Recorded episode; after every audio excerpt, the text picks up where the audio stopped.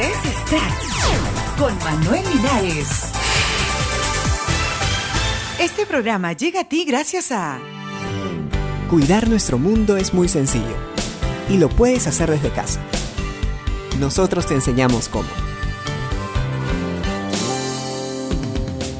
Para aumentar la potencia de los focos solo hay que mantenerlos limpios y trate de usar focos ahorradores o fluorescentes que iluminan más y consumen menos energía. Recuerda que nuestro mundo del mañana lo hacemos hoy.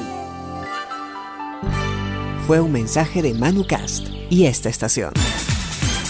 Muy buenos días, estas son las noticias para hoy viernes 28 de agosto del 2009.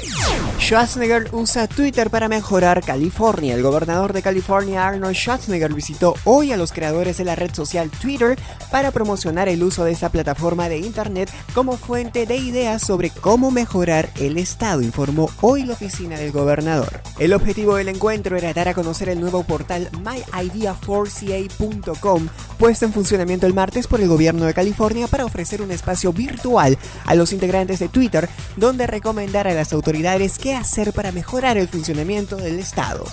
Madonna fue abucheada por miles de fans el pasado miércoles cuando a mitad del concierto que daba en la ciudad de Bucarest hizo una pausa para manifestar la tristeza que sentía por la discriminación que sufren los gitanos rumanos en Europa del Este. Nunca he estado en Rumanía antes y estoy feliz de estar aquí, pero me he dado cuenta que hay mucha discriminación contra los gitanos en Europa del Este y eso me hace sentir muy triste, especialmente porque creemos en la aceptación de gitanos homosexuales, personas que son diferentes. Eso me entristece, manifestaba en el último concierto de su gira Sticky and Sweet.